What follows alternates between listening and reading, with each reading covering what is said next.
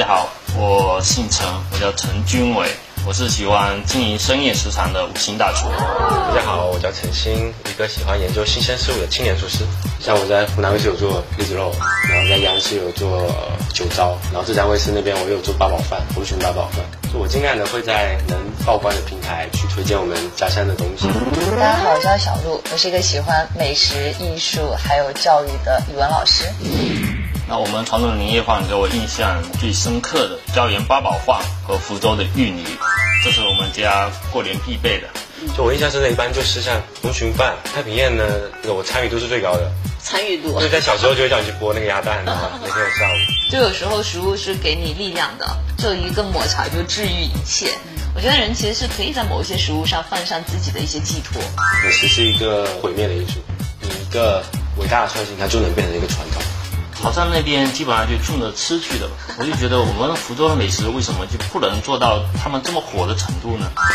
我觉得它创新一些传播方式的创新，菜还是经典的样子，嗯，但是我用新媒体的一种新的一种传播路径，触达到更多年轻的人，看到说原来厨师并不是大家偏见，就是你想象的那个样子，嗯。形形色色的人生，五味杂陈的体验，在你的故事里，我看见不一样的世界。用我的经历触发你不一样的思考。这里有每周一小时的私聊时间，我是将来，欢迎收听慢生活快乐播。那既然我们今天请到的是两位大厨和一位美食评论家哈，那我们今天就首先请两位大厨给我们推荐一下，你们在过年的时候最少不了的一道菜是什么？呃，我是传统的福州人。那我们传统年夜饭给我印象最深刻的，应该是椒盐八宝饭和福州的芋泥，这是我们家过年必备的，也是父母最爱吃的。芋泥还是我们福州一道非常传统的一道美食。外面包好是全点啊，我们这边是带有椒盐味的，就是非常土的一道传统的菜。啊那小陈，嗯。我家过年哦，就我印象深的，一般就是像红鲟饭，还有那个肉燕跟鸭蛋的汤，那我参与度是最高的。参与度。就在小时候就会叫你去剥那个鸭蛋，然后 每天的下午。福州的福州的这种宴席，嗯，它比较重要的宴席必定要上，会上这道太平宴。太平宴，呃，对，就像广东菜当中，它是无鸡不成宴。嗯。福州呢，那我们就是大菜都会上这个太平面。那小鹿呢？我对年夜饭的记忆，我爸他特别喜欢做福州鱼丸，他们做了自己做自己做，他不是美食家，但是福州人的传统过年，他们会从二十四、二十五就去买盲鱼，然后买几十斤、上百斤，然后开始自己手工打。然后打那个鱼肉粉，就会跟鱼丸的比例，就买不到的那种味道。然后他们自己做，从初一吃到十五，一天可以三顿鱼丸，我就震惊了。所以我就很不喜欢是从初一吃到十五的饺子，对对对，还有馒头啊，各种各种面点。嗯，我们今天请到是两个，嗯，可以说叫非典型的大厨。我跟我爱人谈恋爱的时候，他说你没学历也应该有要有一门手艺。那就误打误撞呢，就去学了这个厨师这个行业。因为小时候家里条件差，对美食也非常有渴望。我伯父他是一个乡村的大厨，多少也有点这方面影响，对这方面也有一定的兴趣。啊，一步一步的就这样成长过来。你说的是五星酒店做大厨，感觉是是我们想象中看电视剧那样的大厨，戴着高高的帽子那样，在后厨运筹帷幄。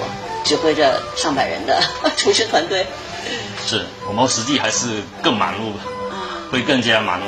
对，特别在上菜的时候，就真的就跟战场一样。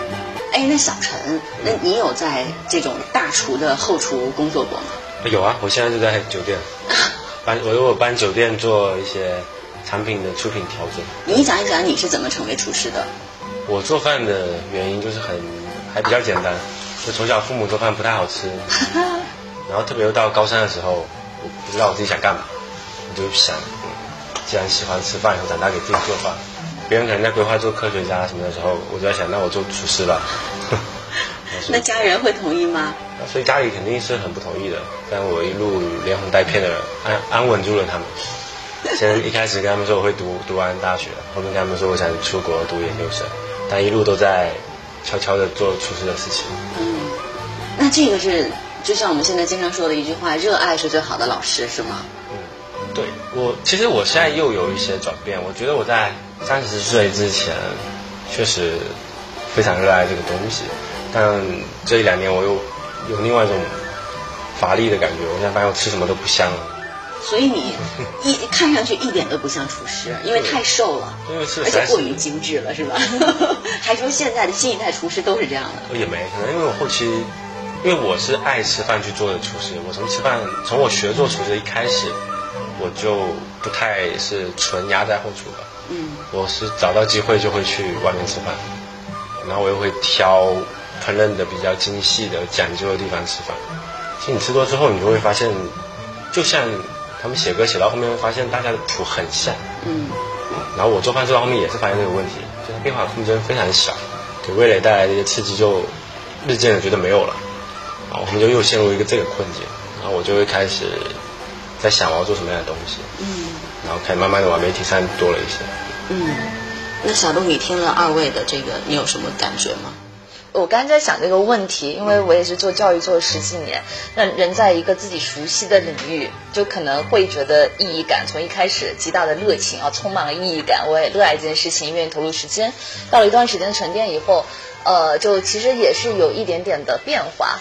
但但是我觉得厨师是一个很让人幸福的一个职业，就是他可以在他的食客，就是每一个客人身上或者每个家人身上看到那个食物带来的一种满足感。我觉得那个幸福感其实是不断不断会有新鲜的体验。对对，我今天反正看到两位大厨。可能大陈师傅更像概念中的那个厨师，小陈师傅实在是，我甚至觉得你是很不愿意吃饭的一个人，因为比较瘦嘛哈。那我们刚才就小鹿有提到说意义感，那现在你们有在问自己这个问题吗？我做饭的意义感在哪里？刚才陈鑫说的这个创新方面，职业的似乎发展到一定的瓶颈，创新好像创新要跟别人差不多了。我也经历过这个阶段。我之所以回头过来去还原这些很古老、很传统的菜，我觉得传统的东西，它经过这么上百年流传下来的菜，它今天能够存在，一定有它的意义。传承，我觉得是一个经典，只是我们没有把它做好，以至于新生的一代觉得这些传统菜不好吃。所以我现在要做的这个工作，我就想把这种传统的菜做出它的经典出来。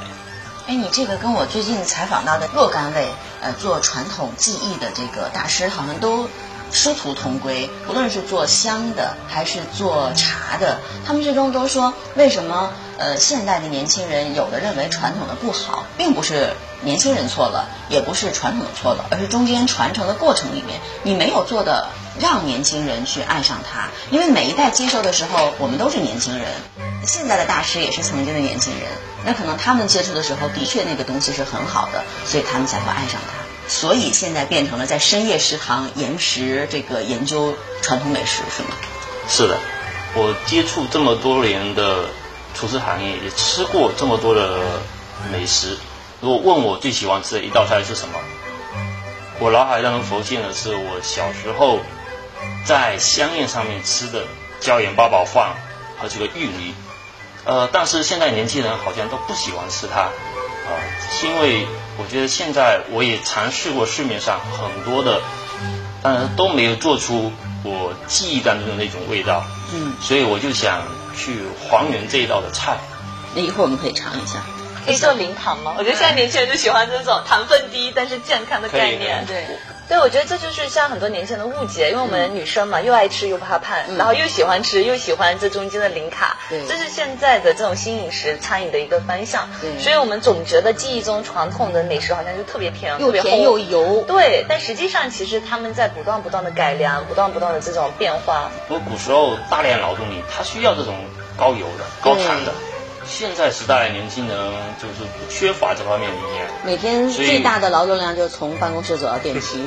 所以 我们可以在这个传统上做一些改良，我们少油，我们少糖，啊，但是又不影响这道菜它这个味道情况下，所以这就是我们厨师需要现在的厨师要要做的这个事情。做饭这件事情，嗯，其实做饭事情我现在已经分的把自己做饭分成三个板块了。第一个我们确实要进一些餐厅类的东西，因为这是你一个根基嘛。安身立所以我接。下来还是会去找一个更靠谱的餐厅去经营，嗯或者一个餐饮品牌。然后，但我觉得餐饮另外两个部分对我来说是两个板块，因为我涉及媒体比较多，所以其实我经常会在去找一些我们福建的物产啊，或者是我们福建传统的菜也好，在媒体上面去做一些曝光。推像我在湖南卫视有做栗子肉，嗯然后在央视有做呃酒糟、红酒糟啊，然后环椒、永安环椒，嗯。哦，然后浙江卫视那边我有做八宝饭，嗯。红鲟八宝饭，就我尽量的会在能曝光的平台去推荐我们家乡的东西。嗯。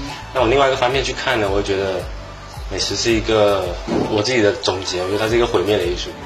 毁灭。的，对它？艺术的最高掉光时刻就是它要被毁灭的时刻。了，因为我们希望把最完美的东西端出来，但它端出来之后，接下来面临的就是毁灭了。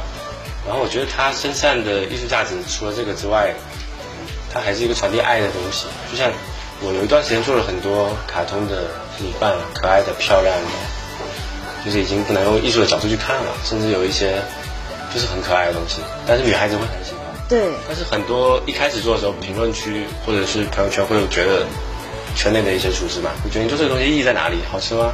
能卖吗？有人说你是歪门邪道对吗？，他们觉得你就是个荧幕厨师。我觉得荧幕厨师，荧幕厨师你就，做给镜头看。但你换一个角度去想，我觉得你要传递爱的时候，这个东西对你的爱人来说是一个惊喜，因为因为食物这个东西讲究色香味，古人就已经把色排在第一位了。啊有时候看到好看的东西，你确实会开心。这个时候它的意义会超过很多。我觉得做饭它不只是说一个填饱肚子或者说很好吃的层面，它能传达很多你的感情在里面。那当你们做了一个很好的，或者说你们自己很满意的一道菜的时候，也许是在工作场合哈，是要给食客吃的。但是当你们做这道菜的时候，你们首先想到的最想做给谁吃？目前第一个会想到父母吧，因为父母年龄大了，也会想到他。嗯，我也非常认可呃陈金爱说的，对美食一种也是传递一种爱。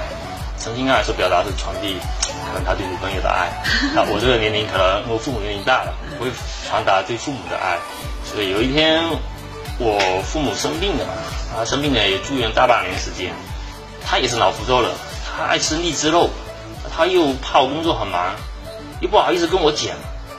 那我妈知道了，她就偷偷跟我讲了一下，啊，那我就下班连夜回去做了一道我我父亲爱吃的荔枝肉，哎，他们非常开心。嗯，对，我觉得是美食也是一种传递爱，嗯，也是一种特别中国饮食文化，真的包含了很多人们对这种美好生活的愿景在里面。这道菜里面要加什么呢？比如说盐五克，面粉五百克，爱少许。形形色色的人生，五味杂陈的体验，在你的故事里，我看见不一样的世界，用我的经历触发你不一样的思考。这里有每周一小时的私聊时间，我是将来，欢迎收听慢生活快乐播。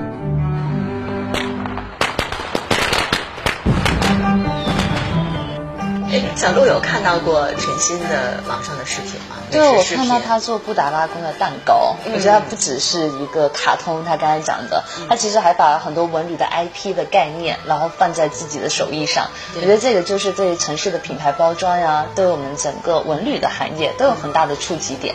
我就不知道他怎么想到这种创意，因为你本来是一个厨师嘛，到后来成为甜品，就涉及其实是很多的一个门类，包括艺术上的一个视觉的传达。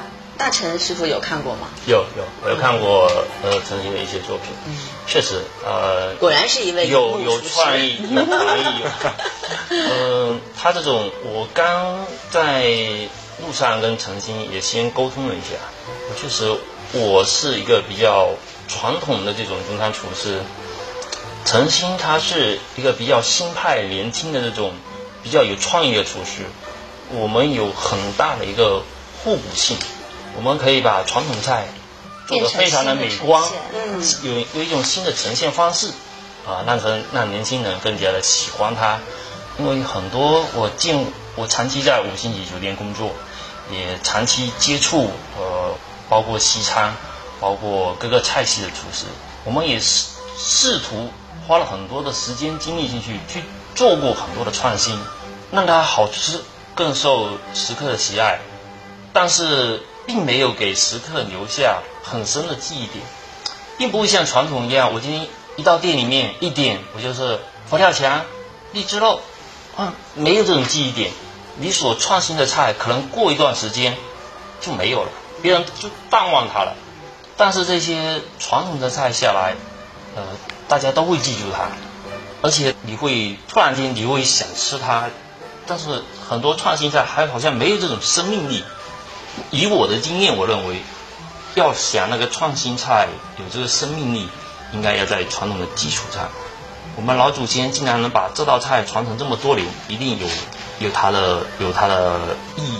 陈鑫有有想过这个问题吗？你可能还没有想到说我干嘛要再做传统的，而只是传统我有做。其实我我做饭这件事情，因为我可能跟大部分厨师初衷是出发点是不一样的，所以我在做饭这件事情上，我会更理理性的去考虑判断我自己要以一个什么角色去做饭。啊，就前面有分析三个场景，这就是我自己的三个情景。首先我在做节目的时候，这个时候的出发点是我要去宣传我们家乡的东西。我是一个美食推介官，所以我在节目里现在，特别是呃，我做的所有节目吧，只有一档节目我在做创意的东西，现在所有节目我都是以福建菜的东西去做。我在里面做过羊烧，就加点咖喱粉，羊烧。羊烧大排。但我把它改的改成羊烧牛腱了，因为排猪肉这个东西大家不爱吃，做牛腱子用的，羊烧牛腱我做过，然后丝花糕、沙茶面，对我做的基本都是经典的东西，荔枝肉。然后甚至还要翻一些古老一点的菜谱，什么东壁龙珠，闽南的龙眼里面，龙眼肉核桃掉打虾虾滑，东壁龙珠啊，拌干贝这种。所以我在做这件事情的时候，我自己的定位就是我要去传递我们家乡的东西。然后当我在做经营餐厅的时候，我的考虑就是说我们要考虑它出餐效率，考虑这个东西市场接受度。那我就换一个身份在做这个事情，我们会考虑这个产品适不适合这个市场，有没有爆款的机会。然后，当我们在我给亲人、爱人做饭的时候，那又是另外一个身份。我这个时候出发点就是他们会不会喜欢。就像我过年如果回家做饭，我就买很多大海鲜，因为这小时候大家舍不得吃嘛。然后可以我来买嘛。他们说贵不贵的时候，那我说我是厨师，我买比你们便宜。我其实也便宜不上来去，打了一折。对，就可以这么说这个事。就我觉得我会给自己定好不同的我的出发点，再去考虑我要做什么样的东西。啊，就像文旅的东西也是，现在大家都在推文旅。我最近就做布达拉宫、长城、东华莫高窟、圆明园，我会定好很多的场景化去做。像我们在小红书要，如果是要赚钱，对吧？所以我们当时为了赚钱，我们就 OK，我们做美妆，因为我们知道护肤品非常有钱，对？所以在做每一个菜的时候，我会去设计我自己的出发点啊。因为我觉得餐饮你要拿它。有更有目标性，你会知道，因为你细分的话，它都是不同的赛道。有一门自己的手艺，再加上很好的互联网的网感，然后这种电台，再加上原来的综艺的资源，对，我觉得看到这一代厨师很不一样的那个样子，对，都斜杠超级青年，对，真的，这个给大陈师傅是有一个触动吧？对对对，这就是我们这种传统的厨师所要学习的网感哈。对，嗯，我们这种。长期待在厨房里面会缺少这一方面的灵感，嗯，所以我觉得应该跟年轻的厨师多交流、多学习，也是我们可以得到手艺可以得到更多的提升。我其实看到两种不同的变化，就是它既有传承的经典的这种手艺，那其实陈星他做的事情是把传统这些东西让更多的人触及到。其实这个对传统的福州的美食啊，其实有很大的帮助。其实更多人，你看泉州这两年就会特别的火，然后就是因为泉州文旅上大分。对，我觉得福州的文旅也可以上大分啊。我们有三分七巷，我们有福州的这种经典的这种美食。对，我去了一趟潮汕。特地带孩子也过去旅游了一趟，潮汕那边基本上就冲着吃去的。对对，我就觉得我们福州的美食为什么就不能不能做到他们这么火的程度呢？啊，我又呃陷入了沉思。对我陷入了很多的沉思。嗯，我说，因为我们福州也有很其实有很多的美食，现在我感觉有点断层，闽菜有点断层。以你这个年代哈，学厨师或成为厨师的算是多吗？我们当时学厨的人是非常多，呃村北周边的呃学厨人比较多，因为那时候就业机会比较少嘛，厨师也算一个赛道嘛，也有一门手艺在手上。那后面能坚持下来的人就非常少了。一天要学多久的时间啊？我们一天大概工作正常来讲九个小时吧，两头班九个小时吧。而且我印象中是要错开，就自己的吃饭时间是要跟，就是因为时刻的高峰期刚好是跟自己的饮食是要要错开。是的，我们上班时间就早上九点到中午一点半，下午呢又要到四点，要到早上九点，晚上九点左右。然后吃饭，我们吃午餐十点半，吃晚餐四点半，啊，对，跟正常的有点不一样。然后又没有节。又没有节假日，休息时间又很少，嗯，所以很多年轻人就坚坚持不下来，的确也挺辛苦的。学是学了，但是真正能坚下坚持下来的不多。是。但是我们知道陈星他在日本米其林餐厅学厨，也是一段很神奇的经历。对对对。其实那一年是最累的，就那一年到什么情况哦？首先我吃饭这件事情，我得去挨家挨户递简历，然后除了吃饭，因为它很贵。每个月开销非常巨大，那我就得做很多的工作，因为我还要上课，所以我基本在日本的时候，我每天要六点起床，然后去早上的一个便当店上班，然后到中午要开始赶电车去学校。日本的电车很准，像我们现在地铁很准，几分就是几分开，那我就要算好我在几分去，能赶上那一班电车，然后到学校。因为在日本兼职是按十五分钟算是钱打卡，零点二五小时算是钱。那我就尽量要多蹭零点二五嘛，我就要算好我要坐哪一班电车去上课，然后你中午是没有办法吃饭了，中午下班了，那我就会去买面包牛奶，然后因为我们做餐饮，我们又意外的发现有个东西，很多日本留学生是不知道的，有个超市叫业务超市，就是大家进货的地方，这里的牛奶面包便宜的难以想象。义乌。业务。业务啊。然后业务超市，我们就等于相当于批发部。嗯。啊，然后我就去买里面的面包。你在普通商店面包可能那时候要五百日元，左右三十块一条，我在那边要一百五，就什么概念？就是十块钱一条面包，然后把它切成四份，这就是我四天的午饭。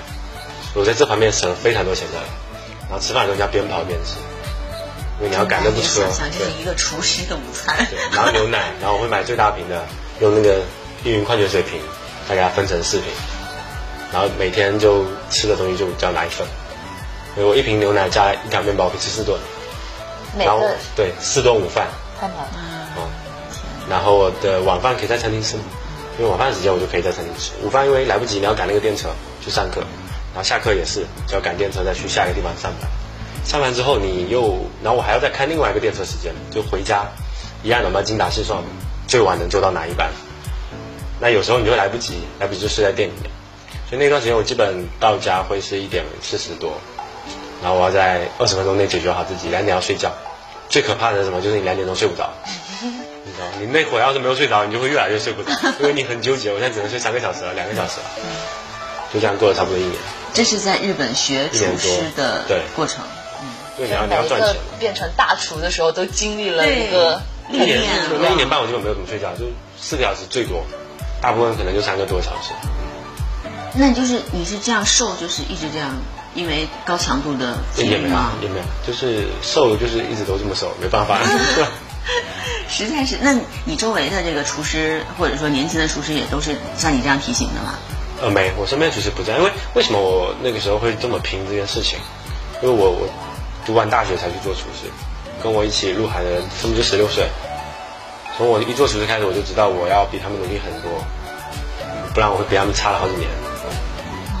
他们就不用读大学，直接做厨师。因为大部分这个行业就是学徒，就是不怎么学历要求对学历要求不高，门槛比较低，不用去专门上一个厨师大学是吧？对对对。蒙古语就不需要，他是靠手上的功夫，更加有经验，嗯，更加有经验。但刚才讲到日本，我有我有个觉得日本跟福州美食一个好奇的点，就是吃日本的土瓶蒸，我会觉得那个食物是原始的味道，比较清淡。但你想我们的佛跳墙，它就是味道是比较重的，就各种好的海鲜浓，对。然后一想到福州其实你看那个海蛎煎，就是我们的煎的这种油都是比较厚的，可是日本的它其实不是，它裹的这层粉都是比较偏轻粉的。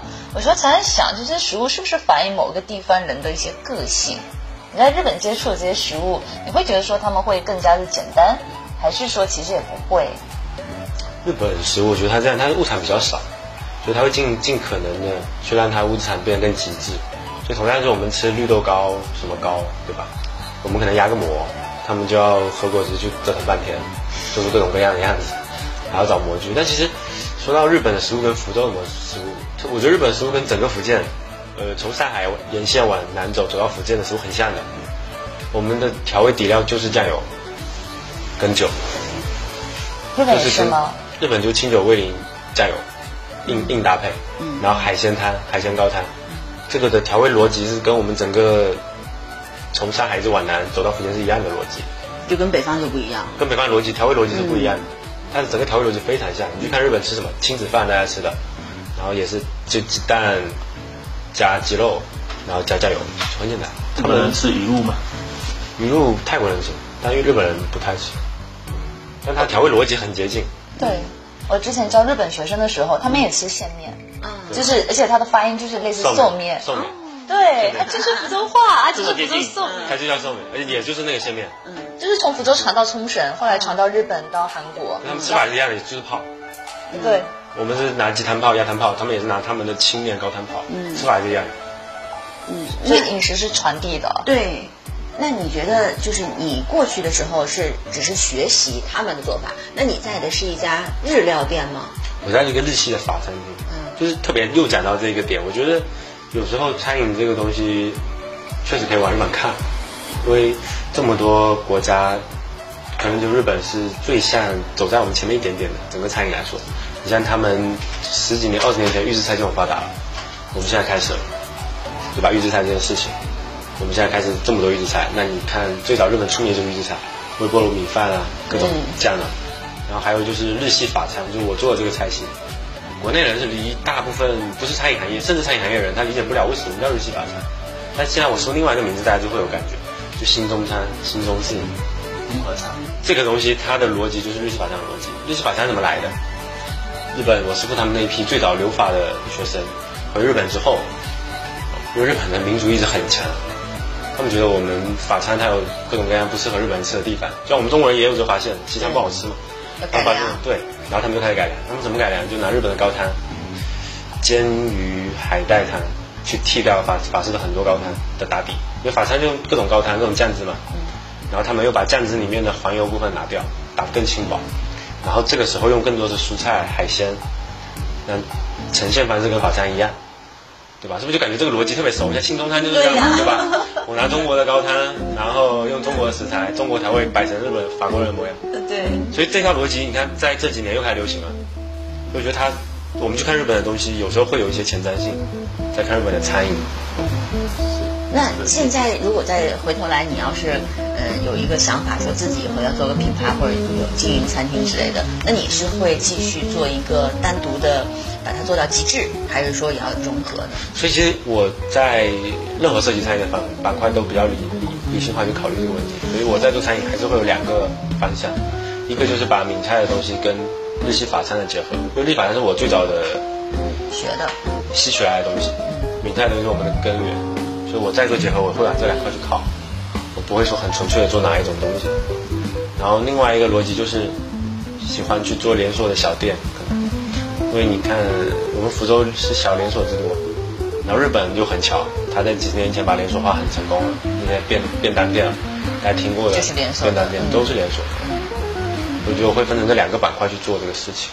不要长篇大论，只要三言两语。在今天的节目中，您将听到预制。菜好像大家印象不是很好。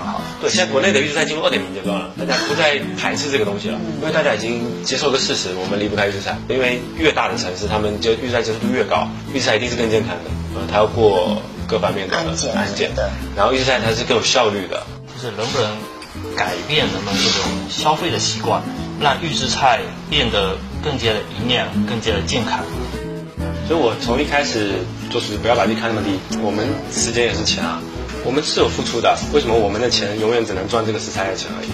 如果有经常在家做饭的人就会知道，一个厨师没有办法做到每一道菜让每一个顾客满意。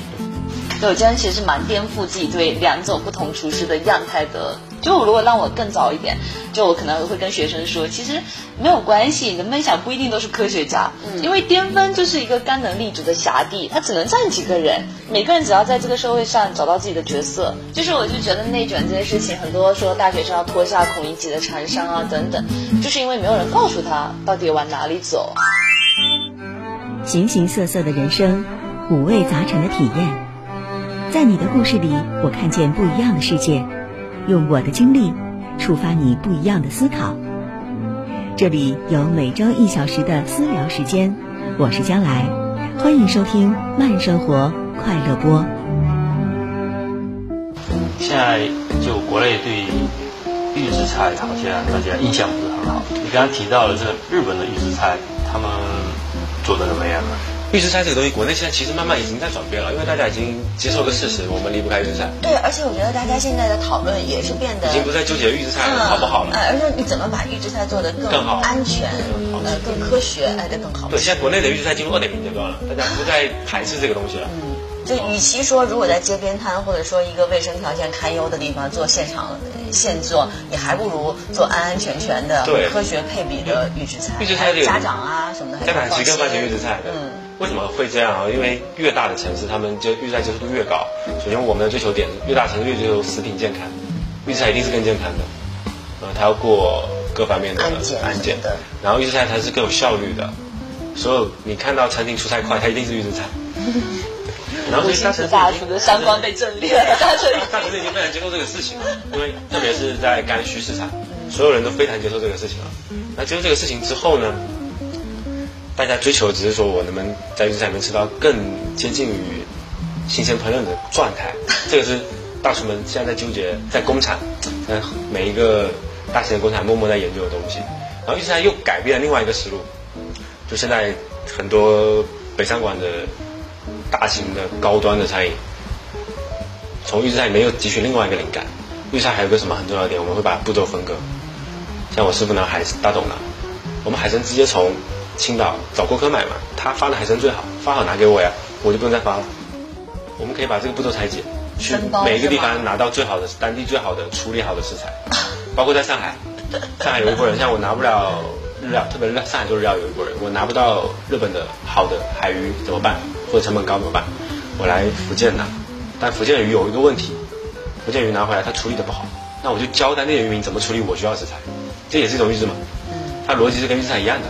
我去东山，我告诉这个渔民，鲷鱼拿来怎么放血，放完血怎么样抽真空，怎么样放一些东西保鲜，拿到我这里来，我能在国内拿到特别好的海鲜食材，对，那这个食材也不用我自己处理了，也是开包就已经处理好，我只要负责分割。真的向上管理，真的真的，五星大厨的头上冒出了若干个问号。现在就会有一个这种这种方式的处理方法，我我我有一个呃对预制菜我自己有一个想法，嗯，就是能不能。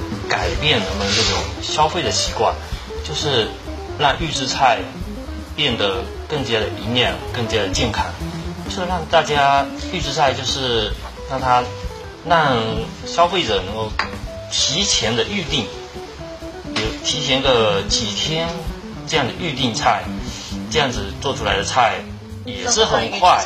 那也算一种预制菜啊。那我这样储存时间更短。你可能今天吃的早上吃的，我昨天晚上准备，今天就可以吃。改变这种方式是不是更健康？速度也很快，就是消费理念要改变。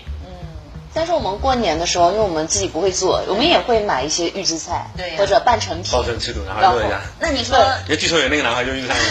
那你说家里面从初一吃到十五的鱼丸和饺子，这难道不也是一种预制菜吗？对，我十五吃的就是我年，比如说腊月二十七做的。呃，食食材是这样子的，菜特别中餐，它这个菜很讲究时间，时间，嗯。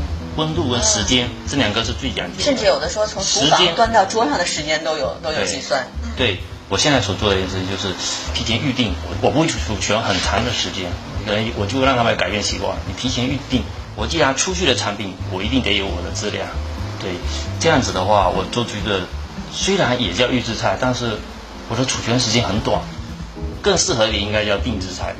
私房菜，对，嗯，提前定制。预制私房定制菜。对，对，餐饮就是我觉得要做的好吃，就是一定要给厨师一些准备的时间，这样才能做出一些品质出来。这是有要求的五星大厨的这个想法。我记得那天你说，嗯、在你这儿吃的芋泥都是自己削的，甚至要削三遍。品质大厨他的自我要求就是每一道都是我自己处理的，那是最好的。那个刚才陈鑫讲的，我的很多个流程不需要我处理，我从可能从原材料的源头我就让别人来预制了，那你接受吗？呃，我我也可以接受，因为这可能是两条不同的路。我这种可能更适合于这种比较个性、比较小小型的这种。嗯那他这种可能更适合这种商业化。我看到美食家他们对生活也是不一样的状态。嗯对，因为陈星同样看《繁花》，你看我们就看个乐，就是可能看了商战，然后看了里面各种吃的，然后人家就可以把上海就一路的餐厅打卡，甚至是电视剧同款照片。对对哎你吃了感觉怎么样？就那么好吃吗？吃的还还挺好。其实我我吃这些东西，我个人其实对吃这已经没有什么兴趣，只是我我我 有感觉到吧？我有有给自己定一个定一个定一个规矩。我觉得我希望我的对象是在吃方面最幸福的人。我觉得我不希望他有任何让他羡慕的事情。繁华的东西，我觉得既然出现了，那我们就要有，就要体验。必须要吃。对，然后网络上有什么流行的小爆单品，我们可以自己做。嗯，我希望他能永远都是让别人在羡慕的那一个，在美食上。这也是一种定制，这是很定制，对吧？太太有趣了。就是问题是，这是你想给他的，他这么想吗？但他都很开心啊，嗯因为你知道，就是繁华任何一个餐厅，嗯你都要提前预约十天以上，哦所有餐厅都是我通过关系去找来的。对，听说现在那边呃年夜饭早就已经提前多久都已经订不到了基。本十天打底，他们定位置，所以我在比较幸运，在这个圈子我有办法解决这些问题。所以我说，我跟他说，我其实别的方面能力也没有，但我绝对让你在吃吃吃上面做最幸福的人。从来不亏嘴是吧？然后包括前面我们说到那个，呃，上海对于海海鱼这件事情啊、为什么会这么做？他们会让东山的渔民先处理好，因为你想鱼的运输途中，它内脏的腐败速度是远远超过肉的，所以他们会在各个环节去避免掉这些东西。我觉得预制菜，我们不是要追求它预制菜，追求它一个逻辑，就我怎么样让这个东西是最高效的，然后最好品质的。然后发展到后面呢，其实我们去看国外的一些，也能看得出来一些东西，就是餐饮就会会分化。我们现在有这么多争议，就是因为我们还在这个分化过程中，所有的分裂都很痛苦的。你看日本，我们想到它的餐饮，有一部分人想到的是极致精致，米其林餐厅全世界最多，米其林榜单法国发的，它比法国都多得多。哦，这是极致餐饮，我们的匠人他们推崇所谓推崇匠人，就像我们现在这一辈，我们开始推非遗厨师啊什么的，这是我们在对标他的这一部分人。那另外一部分做方便面做生对做生意的人又会看到另外一面，他的素食又是最发达的预制菜，但是他们有一点最不好的地方，他们会洗白自己，就是说添加剂这件事情啊，全世界犯的最多的就是日本人，所有的添加剂都是他们发明的，你知道吗？可是大家好像提起来，哇，他们好像没有什么。对，我觉得这就是一个国民我们在分化这一个习惯的时候，我们还需要去培养的。普通人总是觉得说他们的好，但其实添加剂这件事情，我们国内做的标准已经很多要超过日本了。因为日本放添加剂是最多的，我在那边最了解。你们看所有的日本买回来的酱，日本顶级品牌，你看那背后的配方长成什么样？配方越短，添加剂越少，就这是一个很很明确的。那你看现在日系的那一票，他们为了追求口感状态，其实他放了很多。就是日本人他们这一块分化的很厉害，但我们也在这条路上。等到我们的国民，大家慢慢的对自己的东西有民族自信啊，认知高了，我们就会对这个有更好的认识。就像为什么我说，在大城市对预制菜的认知是更高的，他们不会一再强调说这个东西有问题，是不是预制的？他们会去看这个预制的厂商跟这个预制的流程是不是更好的。所以我觉得年轻的厨师他会带一种新的视野、思路、玩法，然后再把传统的东西，然后再重新有我们的根基在。就像是年夜饭，就是我们可能就是过年，可能仪式感不一定是某一道菜，是那个大家团圆的那个样子。对，大成师傅，你在经营五星餐厅的时候，各种菜系都有吧，各种中餐的、西餐的，包括日式、法式等也都有吧。是，嗯，那你在推广的时候有没有自己的私心？酒店在工作岗位还是身不由己嘛，嗯，就看客人的需求，我们会根据客人的需求去定制的这些菜品，或者说做你自己想做的。我只给你做中餐。那其实这就是一个未来，除了预制菜之外，精致餐饮，我们所谓的精致餐饮，跟这种匠人的餐饮，怎么样让它更受市场的认可？其实就是这个就是很重要的。我们现在都讲究体验感，然后讲究餐桌餐桌服务。其实煮出来告诉你，我这个菜我怎么想，我怎么做，这就是一个餐桌服务。我们未来是要为这方面买单的，不是在一一再强调说我这个食材吃饱更健康。我们要为厨师买单，就像在国外，你厨师厨师是个艺术家，厨师是个明星，对吧？好像能这个是很重要的。如果能吃到这道菜，还能见到大厨，那是很很对，这是一个很很好的一件事，很厉害的一个事情。但国内大家谁也不想见后厨大厨的，觉得 他很油乱，就很奇怪。所以我从一开始去做节目，我就有在说这个事情。我也想给我们团队那个时候人看，我跟我们做厨师不要把自己看那么低，OK，我们也要有有关怀，要有自己的偶像包袱，所以对自己形象有要求。对，我们要让这个行业看起来。为什么我们观察一点，我们时间也是钱啊。为什么我们一定要为要被客人说？因为我我我们经历过一些很很尴尬的事情，是会有客人来说，我吃过什么什么地方，你这个地方这个什么怎么样怎么样怎么样。但我们始终我们有自己的想法，我们就想这么做。然后，但我现在就可以告诉他，你吃过什么地方？我吃过一百五十家米其林餐厅，你吃过吗？对。OK，我希望是大家都能更尊重这个行业。我们是有付出的，为什么我们的钱永远只能赚这个食材的钱而已？他们说我们这个东西涨价很多。那我们的工钱不是钱吗？嗯，律师还掐表算钱呢，对吧？所以我觉得未来我们要让厨师自身的价值会更多一些，这就是我们为什么要推崇匠人跟精细化餐饮的事情。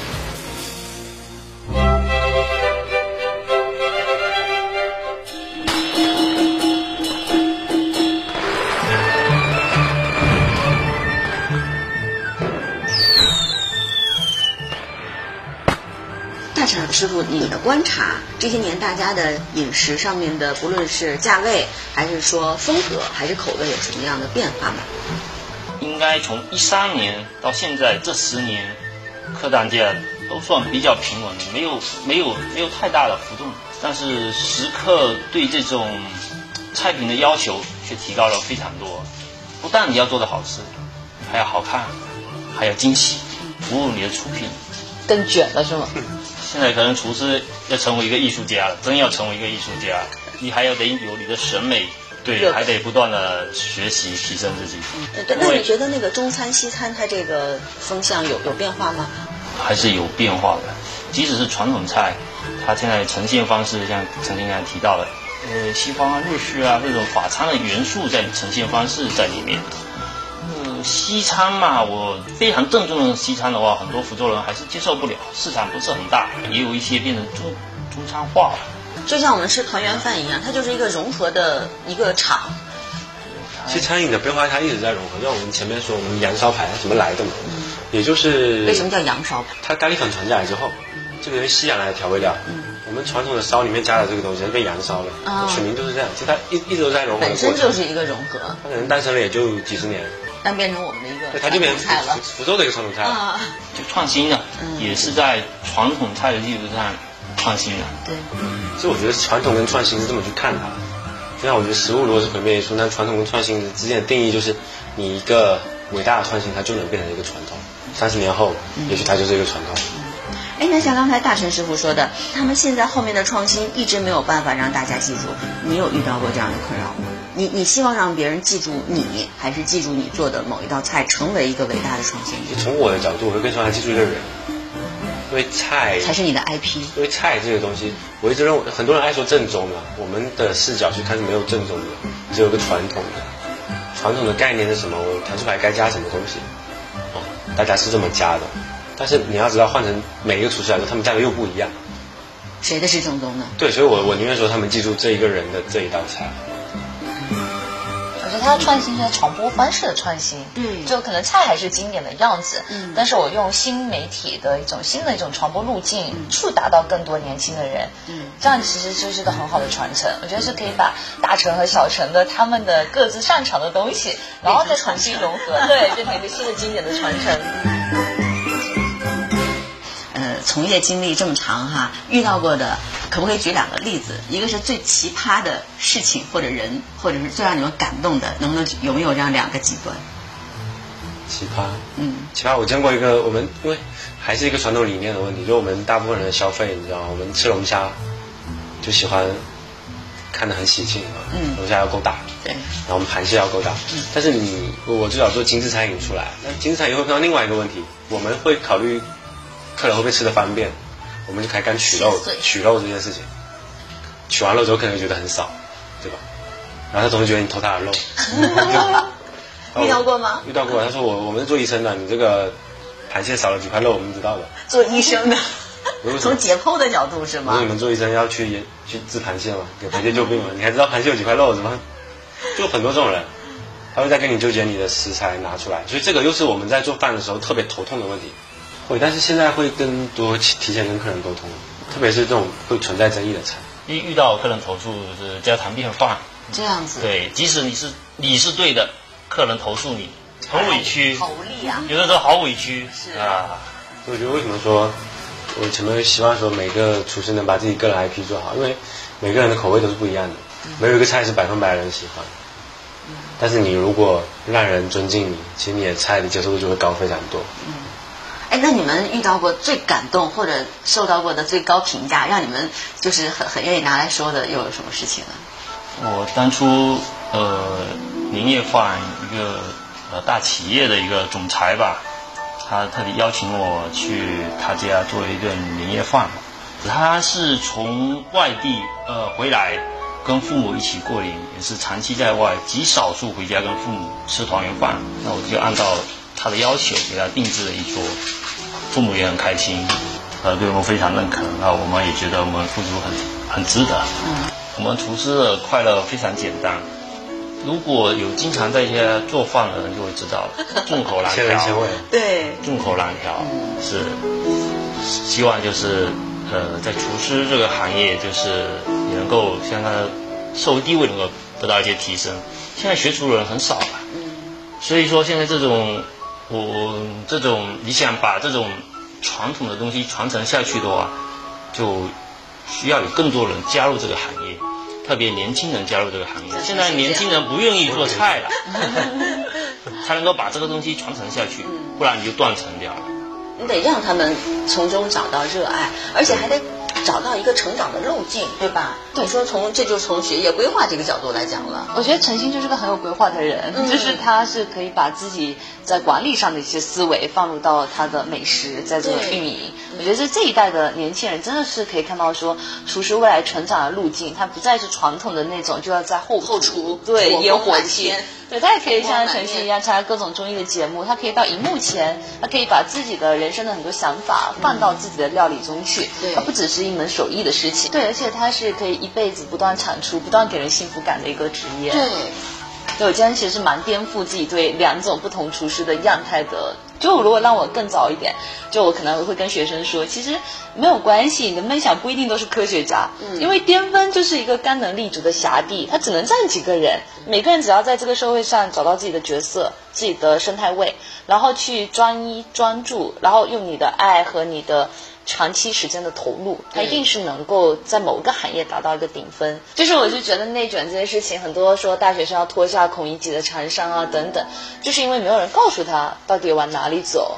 包括家长也看不到。对，所以你看，就是通过这样子的一个反弹，本来我们的出发点可能是年夜饭，对年夜饭吃什么，但是我们在年夜饭也经常聊这些话题，对吧？亲戚的催婚，嗯然后就各种话题，学业的压力，年终奖在哪上啊？，对，但实际上你会发现，这些其实也都是就是我们对人生的一个规划。其实落到每一个实处，他们做的每一件事情，其实会给一些年轻人看到说，原来厨师并不是大家偏见，就是你想象的那个样子。嗯就这种在年夜饭的一个讨论，也可以打开这种信息的误差。对。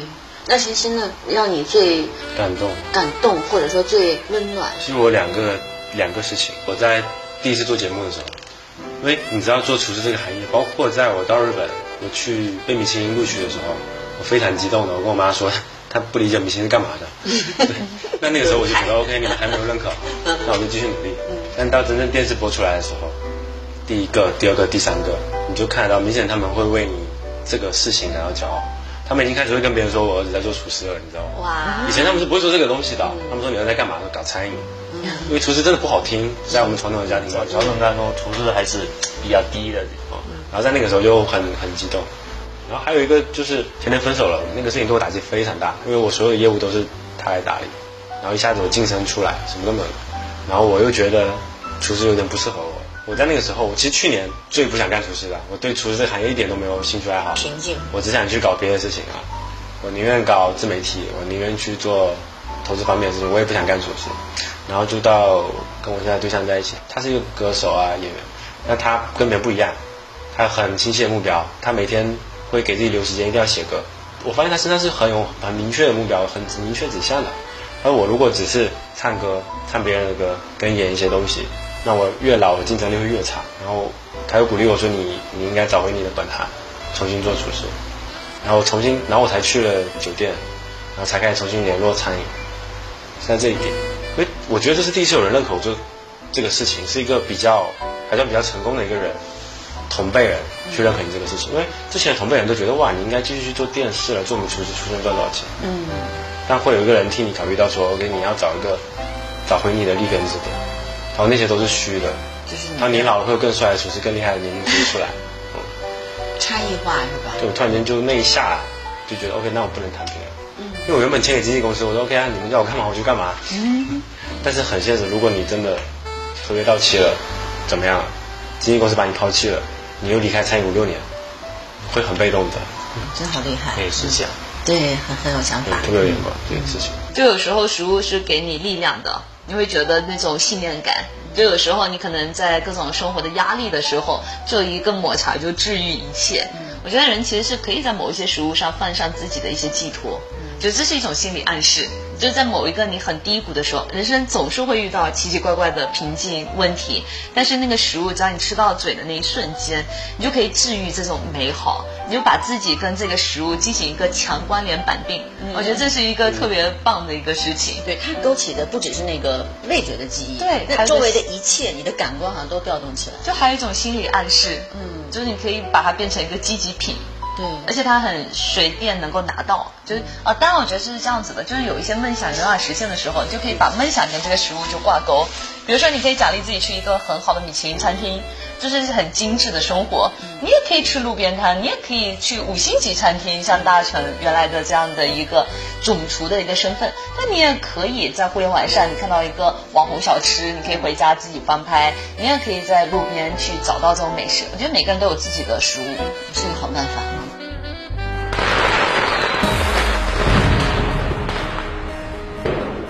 一人给大家说一句拜年的话好不好？祝大家新的一年顺心顺利，新年快乐！那就好好吃饭，天天开心。那就让大家找到自己喜欢吃的东西和喜欢的人。